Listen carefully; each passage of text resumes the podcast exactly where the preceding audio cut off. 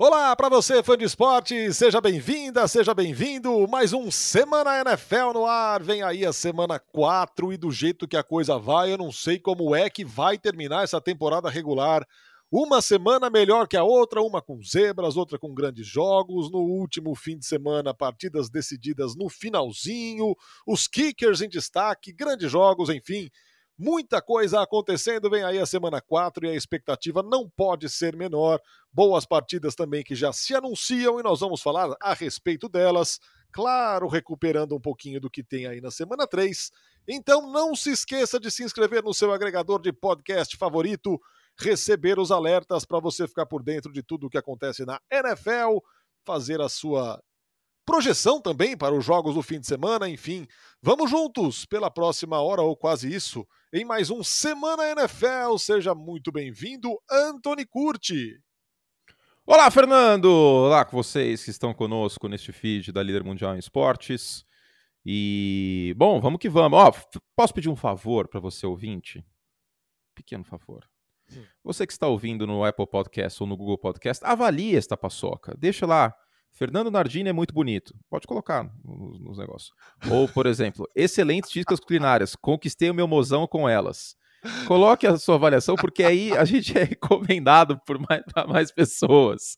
Tá? Então ajuda bastante se você gosta do nosso trabalho aí. Ser ainda mais recomendado, porque este podcast é top 5 em esportes ah. nos agregadores, hein? Que maravilha, hein? Ó, que é trabalho. Que delícia. Boa. Que eu ah, não, eu não, não montei pauta, né? Não, mas são os jogos da ESPN, com, fim, é. com transmissão da ESPN e do Star Plus no fim de semana. Semana Isso. passada a gente se alongou barbaridade aqui, falou horrores, porque eu viajei e coloquei todos os jogos com transmissão de todos os canais. Mas Disney, acho que é válido falar de Arizona e Los Angeles também, hein? Porque são 2-3-0, é... dois verdade. invictos, eu acho que não dá pra...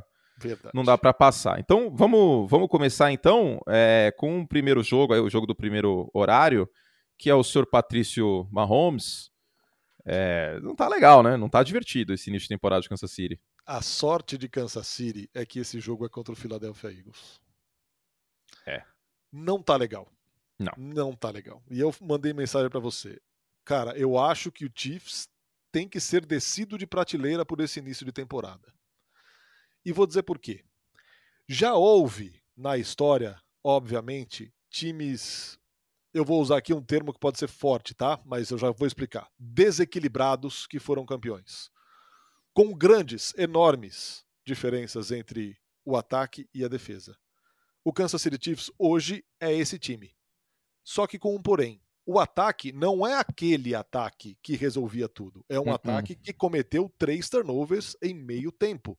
É. é uma Holmes naquela sua autoconfiança, e isso é dele e ninguém vai tirar, de achar que a mágica vai acontecer a todo momento. Nas últimas duas semanas, foram duas interceptações em passes em que ele arriscou.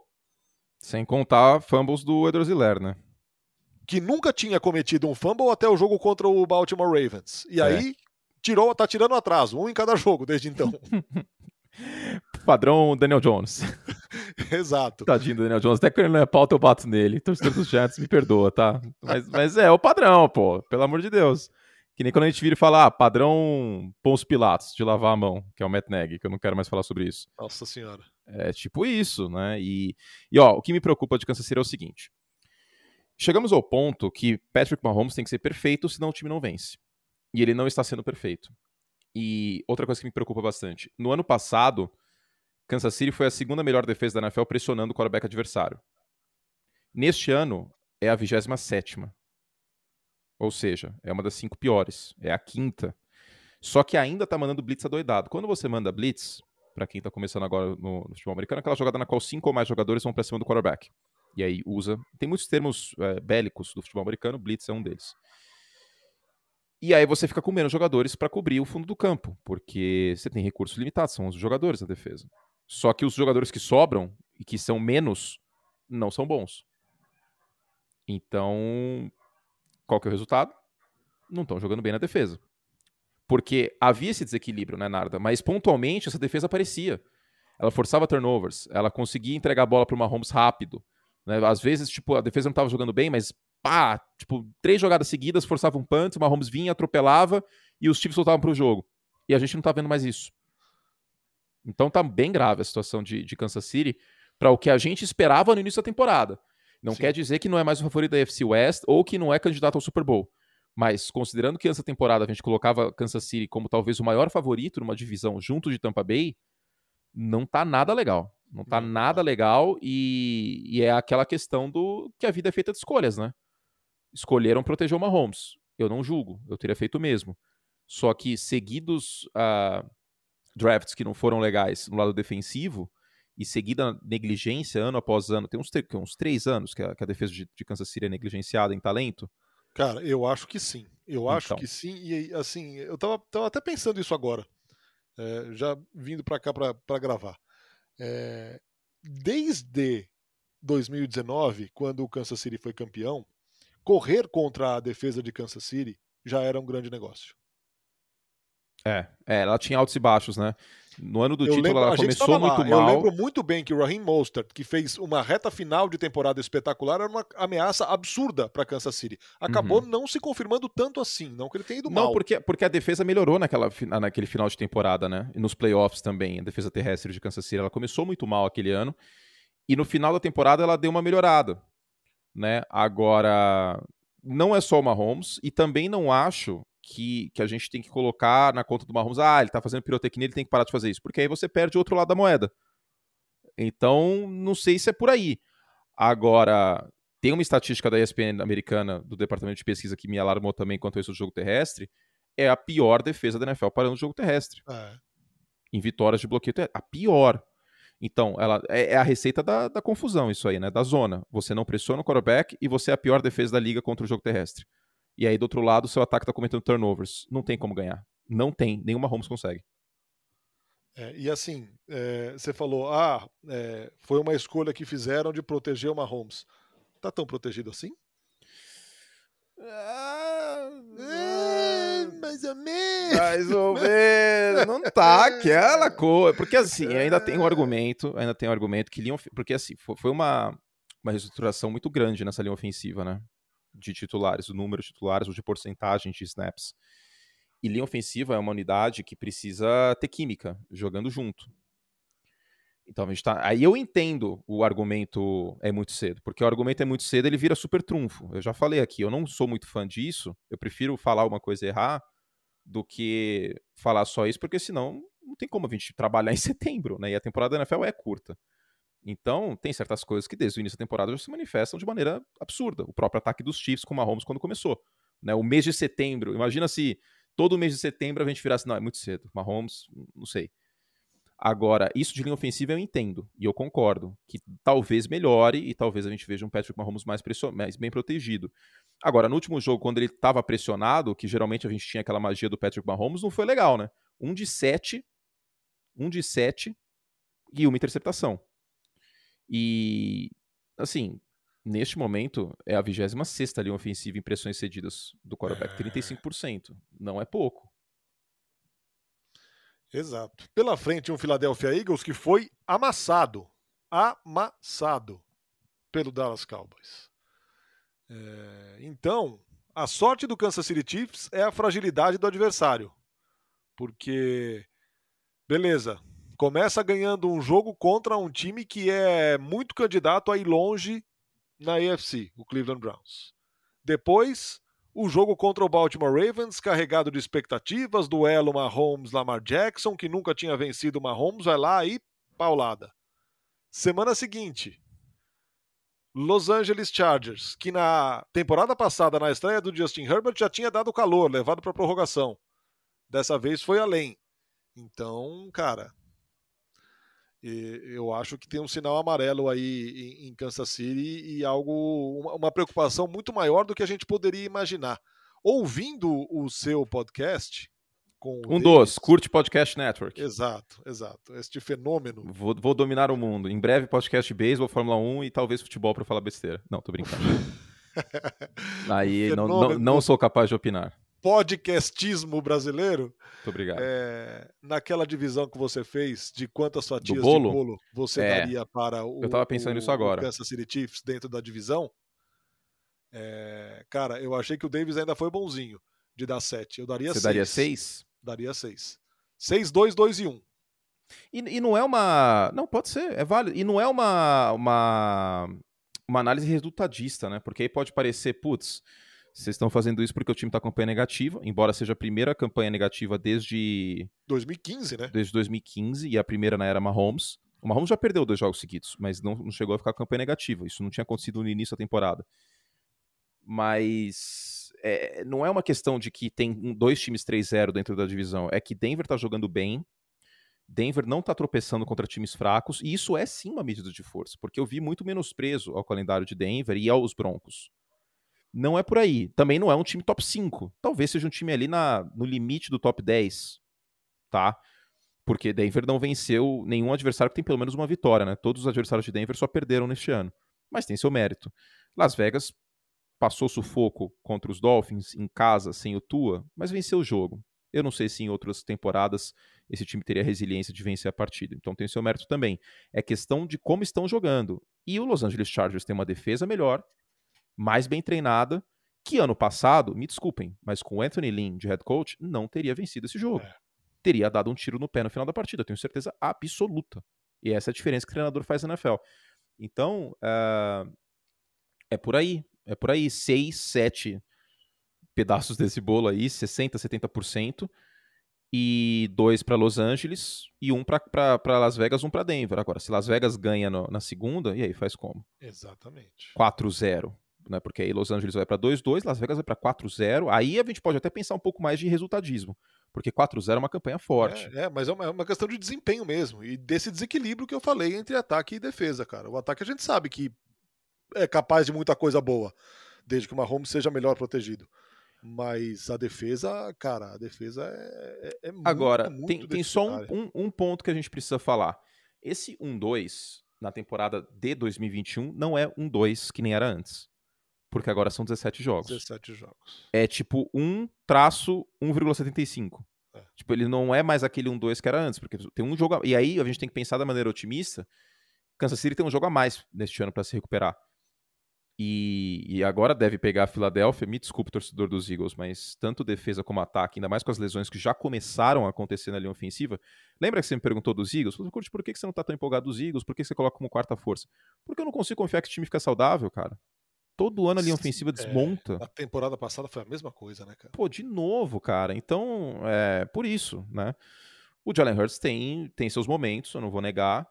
Agora, dois, dois lances no jogo demonstram como na prática ele é um calouro porque ele não tem 10 jogos. Na prática, o Jalen Hurts é um calouro. É. Você tentar estender a jogada do jeito que ele estendeu na própria endzone, que um holding ali é safety. Aí depois teve uma RPO, uma run pass option, que você não pode estender a jogada, porque o bloqueio vai se desenvolver, e aí o jogador de linha ofensiva tá no meio da defesa já. E vai ser falta se você demorar muito para passar a bola. E foi o que aconteceu.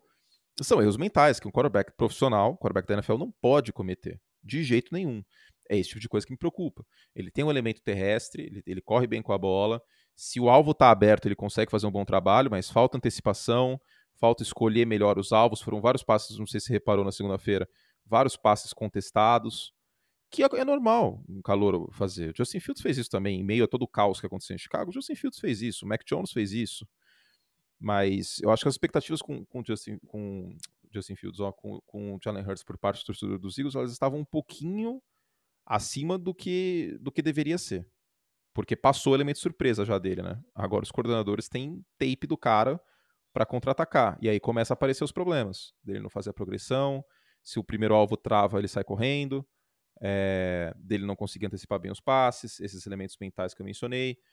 Se eu sou Filadélfia, se eu sou torcedor dos Eagles, eu já estou pensando em quarterback do ano que vem no draft do ano que vem, sendo muito sincero. Até porque o time vai ter escolha para fazer isso, né? Sim, mas a questão é que também a classe de quarterbacks pro ano que vem não é lá essa. É, não tá, não tá legal, né? É, não, é. não tá legal. Spencer Rattler, por exemplo, de Oklahoma, falando em, em Hurts e falando em Oklahoma, não começou bem e outros quarterbacks também não estão impressionando tanto. Vamos e, ver, tem Clemson, água pela frente. E Clemson virou um time estéreo, né? É, o Young LLA tá uma, cara, ele tá jogando mal, ponto. É, ele não consegue. Esse aí é outro que não consegue antecipar e não consegue acertar um alvo a 15 jardas de distância. Mas ele não, não tá elegível ainda, de qualquer forma. É queda livre para Clemson sem o Trevor Lawrence. É realmente impressionante. Seguimos para mais um jogo do domingo com transmissão da ESPN. Green Bay Packers contra Pittsburgh Steelers. De legal, de atrativo mesmo. Só um novo confronto entre Aaron Rodgers e Big Ben Roethlisberger, o que não acontece há muito tempo, mas é como se nem houvesse esse confronto. Por quê? Porque o Big Ben Roethlisberger não é mais o Big Ben Roethlisberger. Ah, tem mais um elemento legal aí, eu acho. Qual? Bom, se você que está ouvindo a gente torce pro São Paulo e quiser lembrar o último ano do Rogério Senna no São Paulo, você pode assistir o Pittsburgh Steelers, é bem parecido.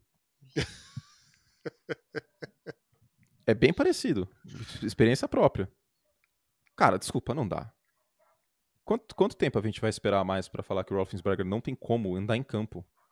Pô, eu falo isso com muito pesar, cara. Pô, Sempre foi muito legal ver o cara jogar, muita resiliência, tipo, três, quatro malucos pendurado nele no pocket, ele conseguia passar a bola. Agora, cara, esse time, esse time, o ataque dos Steelers, meu. Nossa, cara, é nível ataque do Jacksonville Jaguars com Blake Bortles. Todo respeito ao, Roethlisberger, mas ele tá jogando como um reserva. E os números também mostram isso, né? Não é só o olho nu. É, top 5 em interceptações, top 5 em menos jardas por tentativa. Isso tudo desde o ano passado, não só nessa temporada. Um dos piores ratings da liga com o quesito que você quiser. O Roethlisberger vem sendo um dos piores. Porque aí vira-se e fala: ah, mas a linha ofensiva tá jogando mal. Aí mudou a linha ofensiva inteira, continua jogando mal. Ah, mas não tem running back talentoso. Aí vai lá, gasta uma primeira rodada em running back. Eu sou muito contra, mas tudo bem. O que, que acontece? Continua com um dos piores jogos terrestres da liga. Então, qual que é o problema? A questão também é que as defesas adversárias não respeitam mais o, o Roethlisberger. E aí rola até um pouco de negligência da comissão técnica, que tipo, pô, o cara passou a semana inteira com mais uma lesão, que isso aí, pô, isso aí é realmente impressionante. No, no, no peito, no peitoral. Aí o que, que os Steelers fazem? Colocam Passa o Roethlisberger para passar 50 vezes no jogo. Com, a um, com, com, uma boa notícia do tamanho do Nadir Harris no time. É, aí não, aí só usa ele para receber passe.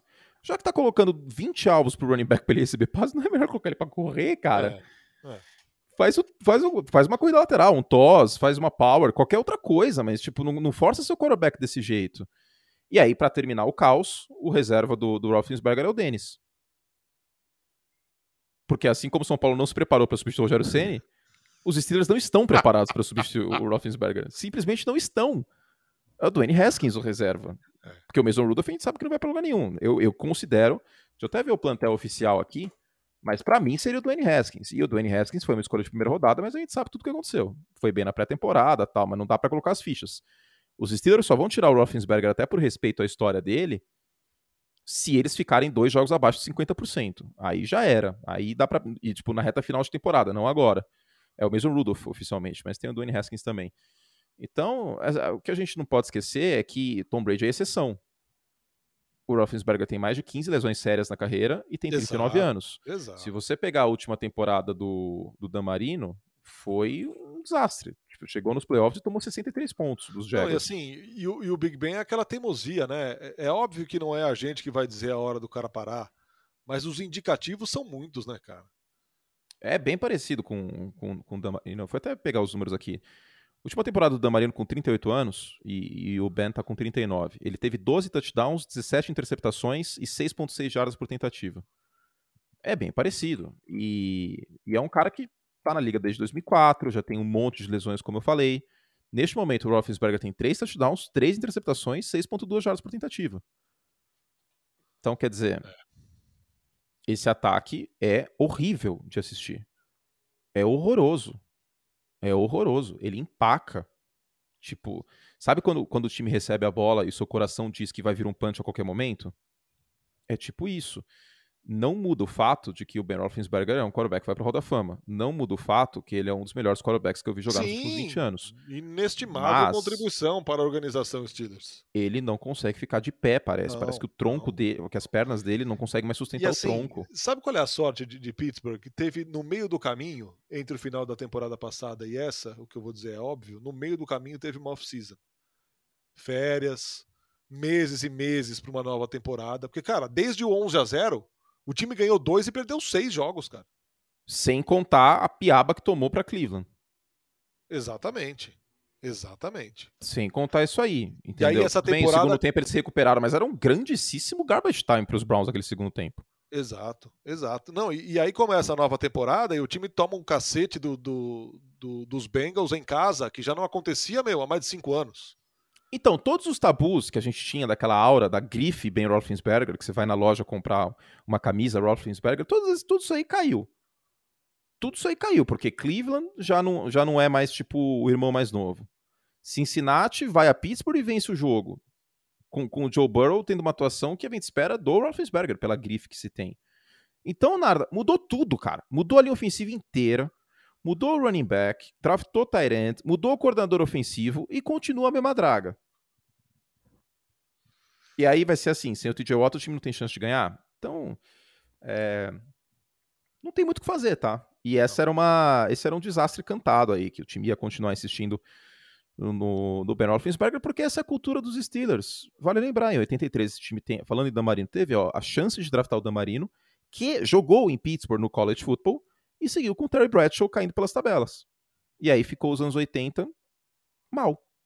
E pode acontecer isso. Se não tiver uma alternativa, não der uma sorte no draft ou algo assim, os Steelers podem ficar aí uns dois anos é, em reconstrução, sem quarterback. E do outro lado vem o Green Bay Packers, que depois da pancada na primeira rodada. É, é o jogo da Fejuca, né? É o jogo da Fejuca. um acidente de percurso, né? Aquela vontade que você tá de começar Não. a nova temporada, ameaçado pelo New Orleans Saints. Cara, agora a coisa clicou e o que o Aaron Rodgers fez no último domingo foi, foi brincadeira, coisa de hein? cinema, paga outro Nossa. ingresso e sai do estádio e volta. Foi, foi uma coisa assim, aquela, aquela última campanha, aquele passo que ele dá cobrindo Fred Warner pro, pro Davante Adams. É, não, um dos o, o que funcionou, também. o que funcionou o Rogers Adams no domingo foi um escândalo, cara, obsceno, obsceno. Não, bizarro, bizarro, foi, foi muito bizarro e é, é, isso, todo ano o Green Bay Packers tem o Zeca Pagodinho Bowl. Passando o Zeca Pagodinho Bowl, tá tudo bem. E, e olha, vocês viram que a gente não, nenhum momento a gente cogitou tirar os Packers da, da, briga pela divisão, qualquer coisa do gênero, porque a gente já viu esse filme. E era um apagão tão fora da curva, porque geralmente quando o time começa a cair pelas tabelas é uma coisa progressiva, né? O próprio ataque dos Steelers é prova disso. Mas é um jogo só. E era a abertura da temporada, na Flórida. Depois toda a confusão que teve na intertemporada. Ok, normal. E aí, agora tá tudo bem. E, e assim, por mais que Minnesota tenha jogado bem na semana passada, possa até vencer Cleveland, tá? Minnesota pode vencer Cleveland, eu não, não descarto essa possibilidade. O favoritismo é dos Browns, mas os Vikings, se mostrarem o mesmo futebol americano que mostraram na semana passada, em especial o, o Kirk Cousins, tem totais chances.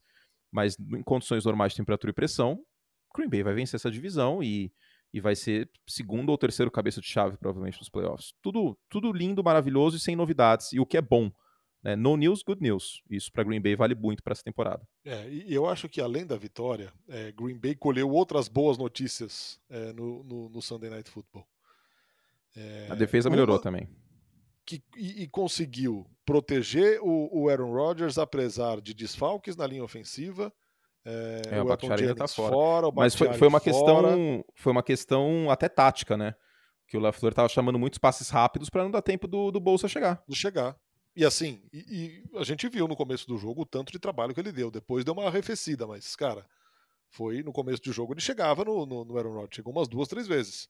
E a outra questão é que a ausência do Kevin King mostrou que o Kevin King. Reforço. Não é mais King, né? No máximo é. príncipe. Não, não, nem príncipe. Acho que é.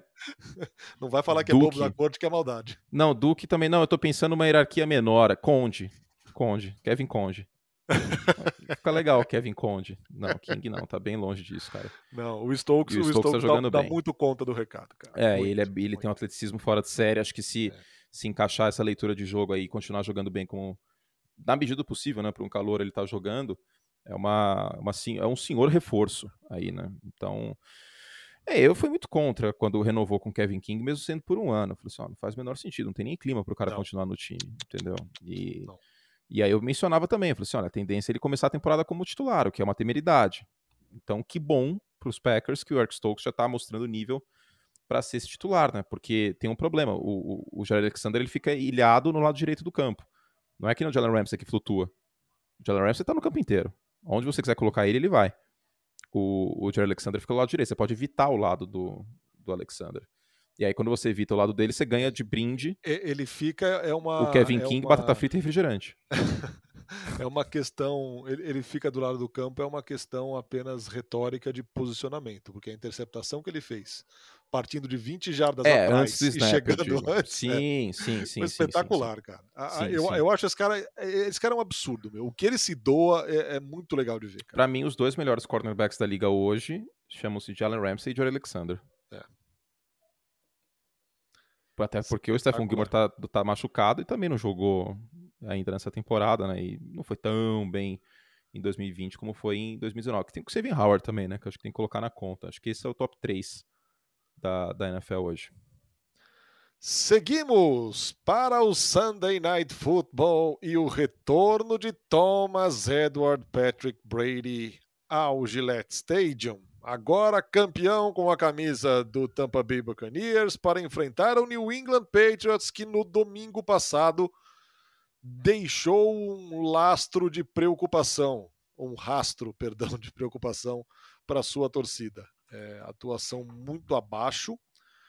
E do outro lado, um Tampa Bay Buccaneers que vem mordido depois da derrota para o Los Angeles Rams.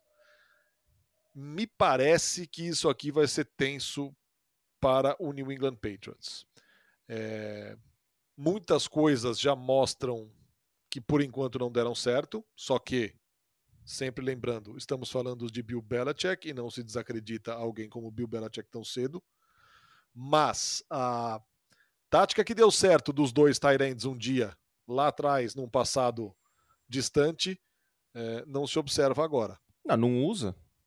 O, o McDaniels tá de brincadeira. É assim, é óbvio que o Mac Jones vai Porque não a... liberaram o Mac Jones para jogar, né? Exato. É tá óbvio que o Mac Jones tá com o freio de mão puxado. Totalmente. Ele vai ficar com a, com a pecha do, do problema, com o BO na mão, porque, obviamente, ele é o quarterback. E a NFL é uma liga de quarterbacks.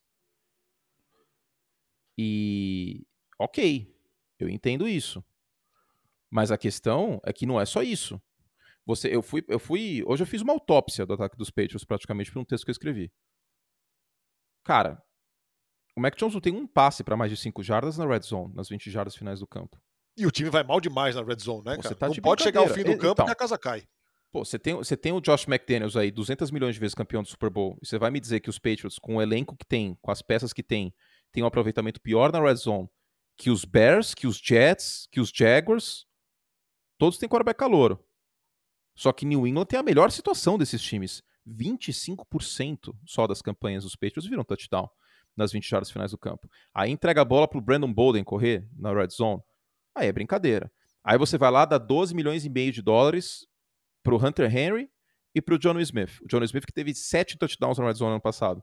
Aí no todo, no todo, no ano inteiro, você tem três alvos para Tyrande na red zone, pagando 12 milhões e meio de pila pro, pro, pros dois está gastando 25 bilhões de dólares em Tyrant para ter três alvos na Red Zone em três jogos. Sendo que Las Vegas tem o dobro, é óbvio que tem o dobro. Tem o Darren, tem o Darren Waller. Tampa Bay tem o dobro, é óbvio que tem o dobro. Tem o Rob Gronkowski, tem o O.J. Howard, tem o Cameron Brates. Então, times que têm bons Tyrants fazem o quê? Passam a bola para eles na Red Zone. Aí os Patriots vão lá, gastam 50 milhões de 25 milhões de dólares de média para dois Tyrants para não usar? Isso porque eles não estão jogando bem, aliás, né? O Johnny Smith tá de sacanagem nesse ano. Então, cara, tem muita coisa errada. Tem que cavar aqui. O, o, que o buraco é mais fundo, não é só o Mac Jones, não, viu? Até porque uma das interceptações não foi culpa dele. Ele teve duas interceptações. Uma não foi culpa é. dele. O Mac Jones passa bem em profundidade? Não. Isso não é novidade. Não é novidade para ninguém. Isso não deveria ser. E ele vai, ele vai sofrer pressionado, por exemplo. Então, eu acho que o McDaniels tem que fazer o trabalho melhor, nas chamadas, um pouco mais de criatividade. Você pega o ataque dos Patriots e compara com o ataque do, dos Rams no segundo ano do Jared Goff, do Sean McVay, é, é cristalina a diferença. Até, até que ponto é culpa do, do calor. E aí tem um outro ponto também, tava até conversando com o Davis, já que você citou ele. Essa free agency não foi montada para o Mac Jones. Porque o Nelson Aguilar não faz o menor sentido num jogo curto. O Nelson Aguilar, ele foi bem em profundidade em Las Vegas. Então, não casa com o sistema. É uma coisa que você contratar um volante para jogar no 4-3-3. Tipo, um volante que vai dar porrada só. Ele não, ele não casa com o sistema do time. E aí você tem dois Tyrants, você não usa eles direito. O Hunter Henry tem 100 jardas em três jogos. A expectativa é que ele tivesse um jogo de 80 jardas já. Pelo menos um. Então, o buraco é mais embaixo. E aí, Nardini, você mencionou pô, é um desastre esse Sunday Night Football para os Patriots neste momento. Eu acho. Se, se perderem. Sabe por quê? Contraste, né, cara? Porque ficou 2019 inteiro sendo dito que o Brady não conseguia passar em profundidade, que o problema era o Brady, que o problema era o Brady. Aí o Tom Brady saiu, passou para 40 touchdowns, foi campeão. E aí agora tá o senhor Josh McDaniels e o Silvio Belichick lá um olhando para a cara do outro, com um dos piores ataques da NFL em, em uma, num setor do campo que a teoria tática muitas vezes resolve. Pô, estica horizontalmente o campo na red zone, dá mais tiros na endzone para a defesa ficar um pouco mais preocupada, porque senão ela tem campo curto, ela não vai se preocupar tanto. Aí, o que, que, que New England vai fazer no domingo contra a Tampa Bay? Vai correr com a bola? Contra a melhor defesa terrestre da NFL? é a receita do caos. Então, ou eles montam um plano de jogo lindo, maravilhoso, que consiga explorar essa fraqueza da secundária de Tampa Bay, que a gente começou o ano vendo, pelas ausências tal, Sherman Bunting, agora até contratou o Richard Sherman. É... Ou faz isso, ou esquece, porque não vai conseguir correr com a bola contra Tampa Bay. Los Angeles não conseguiu, Dallas não conseguiu, Atlanta muito menos. Esqueçam, não tem como correr com a bola. Se for para fazer o feijão com arroz, vai sangrar o jogo inteiro e vai ser 38 a 17 esse jogo. É, eu acho que tem grande chance de ser uma pancada e o Tom Brady pode sair de lá com o recorde de mais jardas do Drew Brees, né? Passando, faltam 68 jardas para ele bater. Então. Ainda tem este porém. Enfim, este é o Sunday Night Football. No Monday Night Football, Raiders e Chargers. Cara, expectativa de um jogo muito bom, dois times que começam muito bem a temporada. É... Justin Herbert e Mike Williams botaram a defesa do Kansas City Chiefs no bolso. Os Raiders vêm jogando bem. Derek Carr vem jogando bem. A defesa dos Raiders vem jogando bem. Eu acho que vai ser um jogo bem interessante, curti. É, e é meio que o AFC West Bowl esse, né? Quem vencer fica em posição para ameaçar os Chiefs. É. Porque se, se Los Angeles vencer, vai ter 2-0 dentro da divisão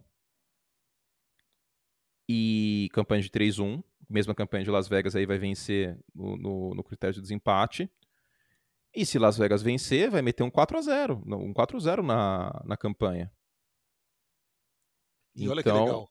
Que, que, argumento que a gente vai ter contra um 4-0? Não tem, cara. 3-0 a gente conversa, tal, pá. Mas vai ser um 4-0 vencendo a defesa de Pittsburgh, vencendo o Baltimore Ravens com Lamar Jackson. É, não tem, não tem muito o que dizer. Vencendo Exato. uma boa defesa dos Dolphins, estava 14 a 0 atrás no placar. O Tua não joga na defesa.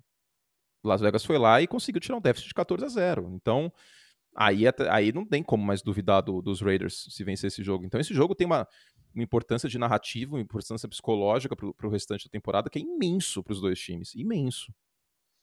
E olha que legal, primeira vez que os times se encontram com campanha acima de 50% desde 2002, cara. 20 anos quase que eles não se encontram tendo os dois times acima de 50% de, de aproveitamento na campanha. Então, cara, esse jogo promete ser bem legal.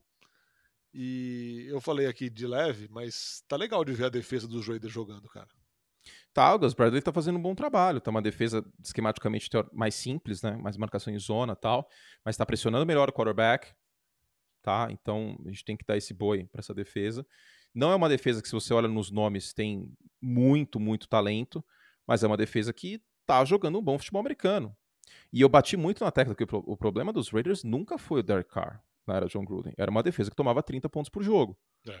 A partir do momento que a defesa tá, tá jogando melhor, já te dá um, um, um, um alívio, vamos dizer assim. Né? Tipo, é, é, é outra situação. O Max Crosby tem 15 pressões este ano que é parecido com o que o Joey Bolsa tem, que o Aaron Donald tem. O Crosby está sendo uma gratíssima surpresa neste ano. Yannick Ngakwe também faz um bom trabalho, tem 10 pressões neste ano. Então tem que destacar esses caras. É, são, são peças muito importantes essa defesa. Ainda mais uma defesa que perdeu o Kalil Mack, que era o melhor apreciador de passe da liga na época. Né? Isso faz tempo já. E os Raiders patinaram, patinaram, patinaram e não tinham encontrado um substituto para o Kalil Mack. De jeito nenhum. E agora finalmente está aparecendo. O Crosby, o Ngakwe e ainda teve o Carl Nassib, que foi importante naquele Monday Night Football, né? que a gente Exatamente. não pode esquecer também. Até o Solomon Thomas está jogando bem. O Solomon Thomas foi a terceira escolha geral do draft naquele ano que Chicago fez aquilo lá na 2. Então, tá legal ver essa defesa dos Raiders jogar, é uma novidade muito boa. E eu sou muito fã do Derek Carr, sempre fui. O Derek Carr é meio que o Kirk Cousins da AFC. Aliás, outro que a gente tem que falar bem neste momento é o Kirk Cousins. Eu acho que aquela pecha de que ele é pipoqueiro, etc., já passou. Os Vikings não foram para os playoffs ano passado porque o Kirk Cousins atrapalhou. Não foi esse o problema. A defesa de Minnesota foi horrível em 2020. E o Cousins venceu na semana passada sem o Dalvin Cook. É uma vitória moralmente muito grande. Seria o equivalente ao Baker vencer o Seattle Seahawks. E o Baker já está numa prateleira acima, né? Não se fala mais tanto como antes. Mas sem o Karen Hunt e o Nick Chubb, por exemplo. Né? Então, acho que, que justiça tem que ser feita aí. Os Raiders são, são melhores do que a estimativa. Eu tinha, sim, o time como quarta força, mas quarta força da UFC West não é ruim, né? no final das contas. É. No final das contas, não ficou um negócio ruim, né? É, tipo, é. virou meio que o grupo da morte da, da NFL. Essa UFC West hoje é tipo a Copa de 2002, cara. Suécia, Nigéria, Argentina e Inglaterra, o grupo. É tipo isso. né? Pode levar dois times aos playoffs aí, porque fazendo uma, uma análise de sobrevoo aqui pra gente até terminar o podcast. A AFC East havia-se a expectativa de Dolphins e Patriots brigarem para o playoffs. O Tua está na reserva de machucados e os Patriots devem ficar 1-3 nesse domingo. A AFC South tinha expectativa dos Colts brigarem. Os Colts estão 0-3. A AFC North deve levar dois times. Mas sobra duas vaguinhas aí, né? Exatamente. Sobra Exatamente. duas vaguinhas de wild card, considerando que os Chiefs pensam a divisão. Sobra duas vaguinhas. Então, vai ser bem especial essa divisão. Vai ser bem legal acompanhar a AFC West aí nessa, nessa temporada. Já tá muito legal. E olha que a gente ainda não teve muitos jogos divisionais, né? Ainda não teve. Teve só um jogo do Kansas City Chiefs fora da divisão. O Denver Broncos nunca venceu o Patrick Mahomes. Tem isso. Tem uns Broncos que a gente vai ver um termômetro legal aí nesse domingo contra o Baltimore Ravens. E em breve devemos ter transmissões dos Broncos também, né? Porque tem jogos aí contra os Steelers, tem, tem prime time também em breve. E Los Angeles tem o Justin Herbert, que é o segundo melhor quarterback da divisão, com todo respeito ao Derek Carr. Tá legal, cara, a defesa de Los Angeles melhor. O pro azar dos Chiefs, né? Porque o que, que precisava melhorar no, no, nos Chargers? A defesa. Melhorou. O que, que precisava melhorar nos Raiders? A defesa. defesa. Melhorou. O que, que precisava melhorar nos Broncos? Quarterback. Melhorou. Tudo que os, esses outros times precisavam melhorar, melhorou. E Kansas City piorou o Mahomes em turnovers e o ataque como um todo, pelo menos esse início de temporada. E a defesa de Kansas City é uma bomba. Então, por isso que a gente coloca esse cenário um pouco mais pessimista, que não tira os Chiefs do favoritismo da divisão, mas vai ser mais difícil que outrora. Chegamos ao Thursday Night Football.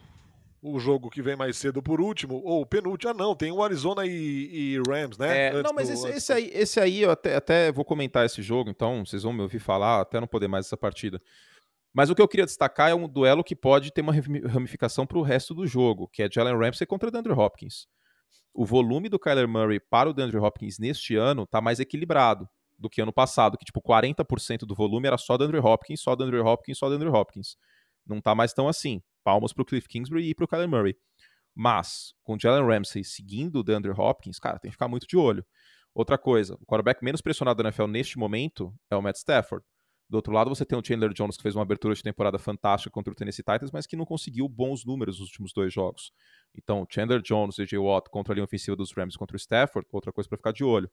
Esse jogo, acho que em talento. Vai ser animal esse jogo. Vai ser animal esse jogo. É, é o jogo mais. Em narrativa, é impossível impossível bater Patriots com o Tom Brady voltando para o Jet Stadium. Não tem Sim. como. É o jogo do ano. Sim.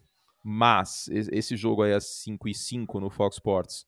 Cardinals e, e Rams, Não, vai ser em muito talento em campo Sim. e em nível de qualidade do confronto é, é muito, muito, muito forte. É, sei lá, o equivalente, o, o Sunday Night é um, é um clássico, lá, um derby inglês, e o, o jogo da tarde é um Tottenham e Chelsea, Tottenham e Leicester, com o Leicester voando baixo naquele ano. É tipo isso, são dois times que a gente sabe que não tem tanta torcida no Brasil, que talvez não seja tantas pessoas que estejam prestando atenção nessas duas equipes, mas que são duas das melhores equipes. Acho que as duas estão no top 10 neste momento em, em Power Ranking. Sim, não, vai, vai ser espetacular e, e eu acho que a, a, vitória dos Rams sobre os Buccaneers na semana passada é uma vitória que manda recados, cara. De um time que está muito forte, mas muito forte. que colocou o que faltava. Um quarterback confiável, um uhum. quarterback capaz de mágicas, eu acho que vai dar muito bom para o Los Angeles Rams essa, essa, essa, temporada. Eu até falei no domingo assistindo o jogo empolgadão, é, eu falei, olha que talvez seja mais um time a definir o, o, título em casa. Não, é possível. E tem outra coisa também, Narda. não sei se você viu o calendário dos Rams, mas assim, tem essa parte casca grossa, que é Arizona nessa semana. Aí joga o Thursday Night em Seattle. Então joga dia 3 em Los Angeles, dia 5 vai para Seattle no Thursday Night. Só que aí, meu amigo, tem três jogos que tem que cair um meteoro na casa do Matt Stafford para eles não vencerem. Que é Giants, Lions e Texans. Tipo, desculpa, mas tem que acontecer catástrofe. Sempre tem aqueles jogos armadilhas que o time entra em salto alto e pode ser que perca. Mas Giants, Lions e Texans são três vitórias. É Aí imagina que Los Angeles ganhe de Arizona e tudo bem, perca para Seattle, vai. Um jogo fora de casa, Thursday night e tal. Cara, começa 7-1. É plenamente é. possível imaginar isso. E ainda tem jogos neste ano contra Jacksonville. Tem um jogo contra Green Bay na semana 12 que vai ser animal. Ainda mais pro Matt Stafford, né? Você acha que o Matt Stafford não tá mordido pra jogar contra os Packers? Tipo, agora a gente tem time, né, meu irmão? E aí, Rogers, tudo bem com você? Olha o meu time aqui. Olha o Cooper Cup aqui. é.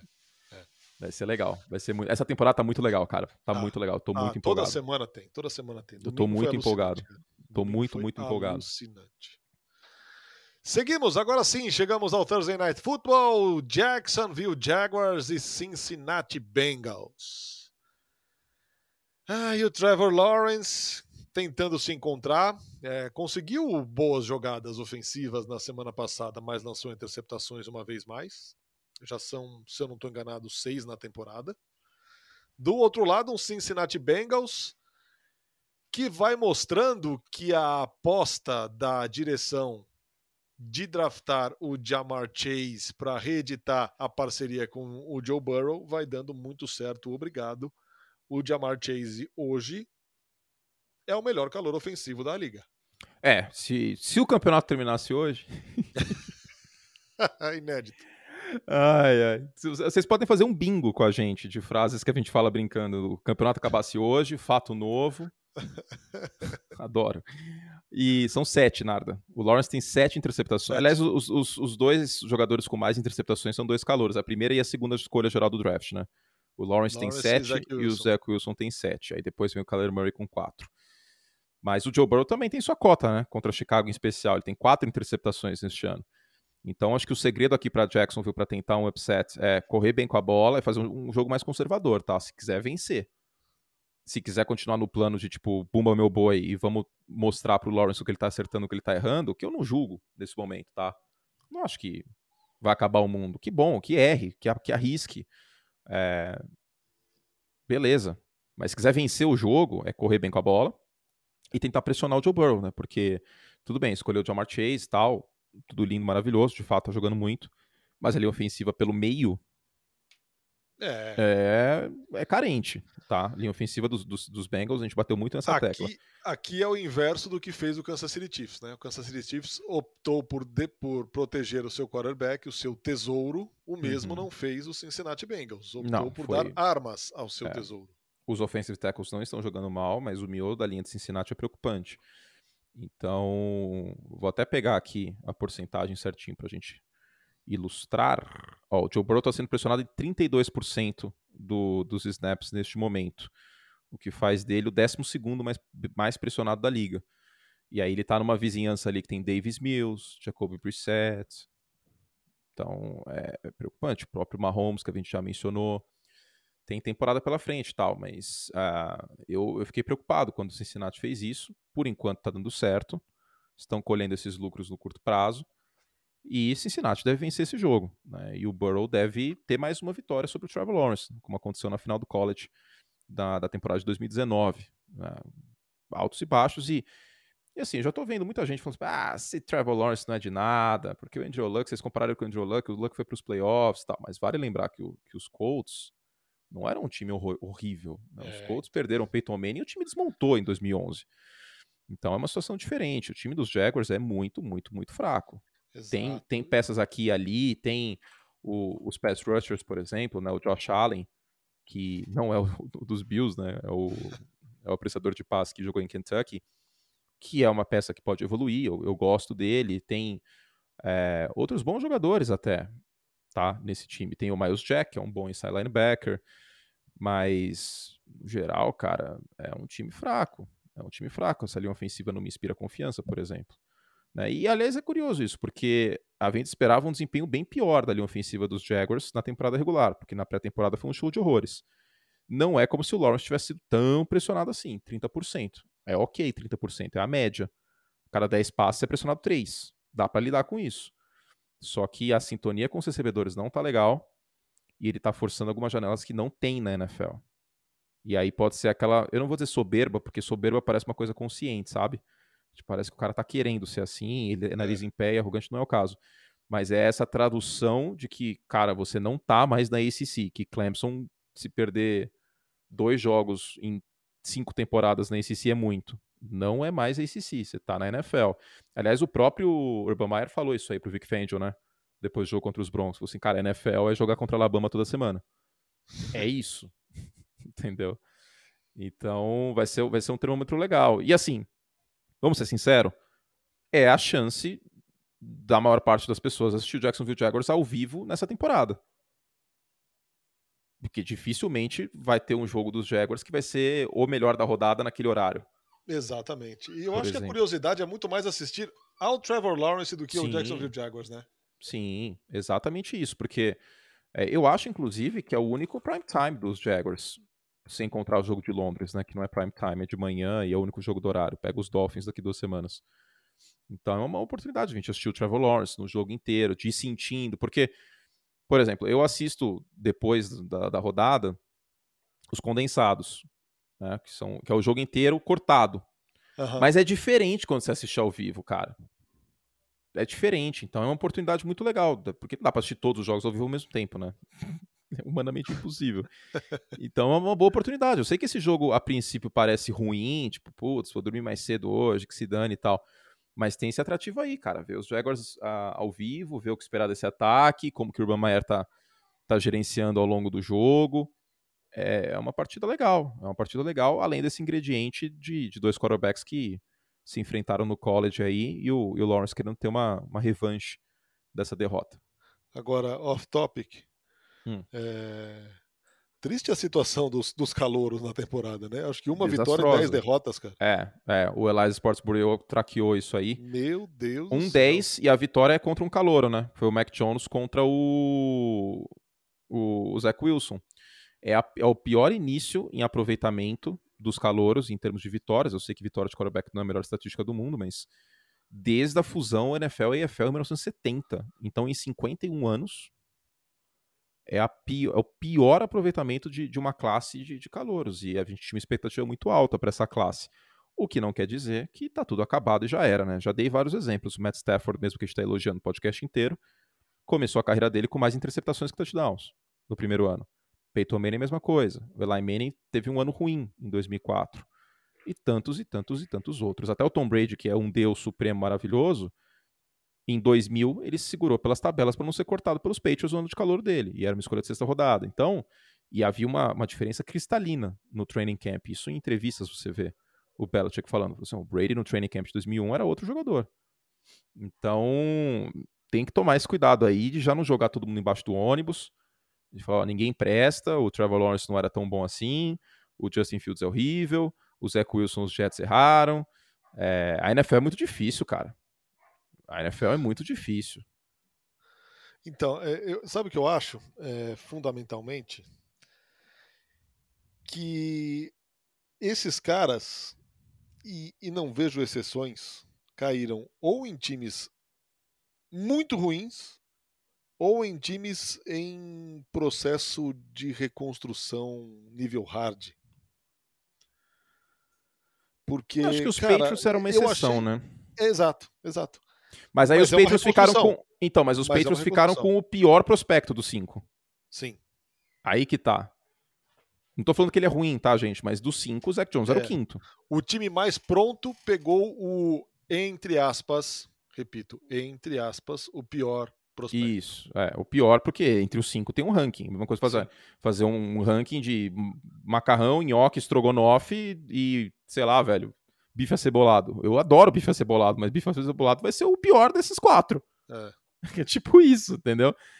Mas é bem isso. Os Jets são um time horrível. Horrível, infelizmente. Ainda tem desfalque na linha ofensiva para piorar tudo. O... o Jacksonville Jaguars não teve a pior campanha do ano passado à toa, né? Também é um time cheio de buracos. Eu falei que tem talento aqui e ali, mas no fundo é um time cheio de buracos. O Chicago Bears não tem comissão técnica. Tem atores de stand-up comedy, tipo, chamando as jogadas. Né? Então, quem mais que sobrou aí? Os Page, oh, e os 49 o Trey Lance nem começou. Aliás, o, me o melhor cenário é do Trey Lance. E justamente por ser o melhor cenário, eles não vão colocar o cara. Exato. Porque não tem por que o time passar por turbulência com altos e baixos de calor, sendo que briga pro playoff, né? E o Garópolo não é horrível. Ele é, para mim, literalmente a linha média de quarterback da NFL. E aqui, voltando, voltando ao Mac Jones e aos Patriots, é, é a escolha de Sofia, né? Você resguarda o cara e para resguardá-lo, não queimá-lo, não botar tanta pressão, você está arriscado, arriscadíssimo a fazer partidas medíocres, é, medianas e ou, ou perder jogos, não soltando o cara. E do outro lado, você não tem muita alternativa do que não jogar o cara aos leões e fazer o cara aprender na porrada. É. Caso do Jacksonville Jaguars, caso do New York Jets. E até caso do Chicago Bears também.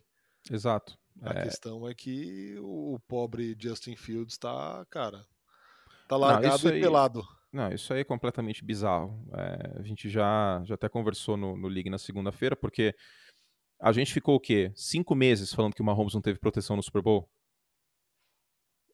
O Mahomes foi protegido, é. 50, foi, foi pressionado 50% dos snaps. O Justin Fields foi em 60%. Se nem o Mahomes conseguiu jogar com 50% de pressão, que dirá um calouro. Que, que dirá um calouro que, por boa parte das, das descidas de passe, simplesmente o Matt Nagy colocou cinco homens na proteção. Vai colocar cinco homens na proteção com aquela linha ofensiva que tem Germain Fed e Jason Pierce com 49 anos praticamente contra o Miles Garrett. Que resultado que eles esperavam que fosse acontecer? É. Então é complicado. E o, e o Matt Nagy já, né, já falou que tá considerando até o Nick Foles para ser titular. É uma operação Iraque essa situação Meu inteira aqui. Cara, é, é inacreditável. E ó, Detroit não é um time ruim não, viu? Detroit foi aguerrido várias vezes aí nessa temporada. Exato, não é não é aquela campanha 0-3 que você fala, putz, esse time aí vai caminhar para ser um dos piores uhum, da temporada. Não é bagunça não, viu? Detroit Detroit eu acho que vai ganhar de Chicago, inclusive. Então, enfim, né? Vamos ver se se, se, se Chicago perder, se o Matt cai, porque já não tá bom agora. Aí você vai, vai entregar seu calor, sua primeira escolha pro Matt Nagy, que já não deu certo antes com o Trubisky, agora tá tentando estragar aparentemente o, o, o Justin Fields também. É, é, muito delicada a situação. Nossa senhora. Então é isso, hein? Vamos fechando o Lojinha por hoje. Passamos um pouco do tempo aqui por conta deste off-topic. Alguma dica gastronômica, Toninho? Não, eu. Cara, eu tô comendo muito macarrão, porque a carne tá muito cara. Então eu tô, eu tô seguindo muitas das nossas dicas aqui. É molho Alfredo, é, hoje eu comi peguei, um basílico. Peguei, peguei uma peça há pouco no Carrefour em promoção de, de entrecô, hum. vulgo, vulgo contra filé. Peguei uma boa peça. Vou, vou, vou, vou colocar a mão na, na, na massa agora, inclusive. Trate-a bem. Sem inclusive. Dúvida. Né? Sem dúvida, sem dúvida. Isso aí é uma coisa muito importante. Trate-a bem. E carne, carne nesses tempos tem que ser muito bem tratada. Totalmente, totalmente. Até por respeito ao bichinho também, né? Eu lógico, não sou vegetariano, lógico. respeito quem é. Lógico. Mas é importante ter respeito mas, aí com exato, o alimento. É, concordo, plenamente.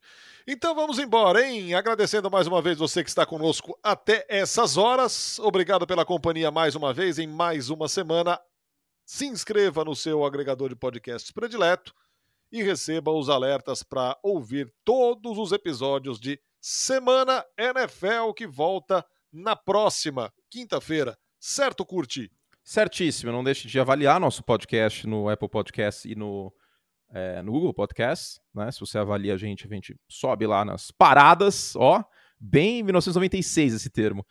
As paradas e a gente vai concorrer ao Globo de Ouro também. gente, obrigado pela audiência, obrigado pela companhia. A gente volta na semana que vem com mais. E é isso, fizemos o que podíamos. Tamo junto, Arda. Vou pensar em dicas gastronômicas aí para para semana que vem, porque sábado vou com alguns poucos amigos, né? Porque aglomeração ainda muita aglomeração não, é não tem como fazer, né?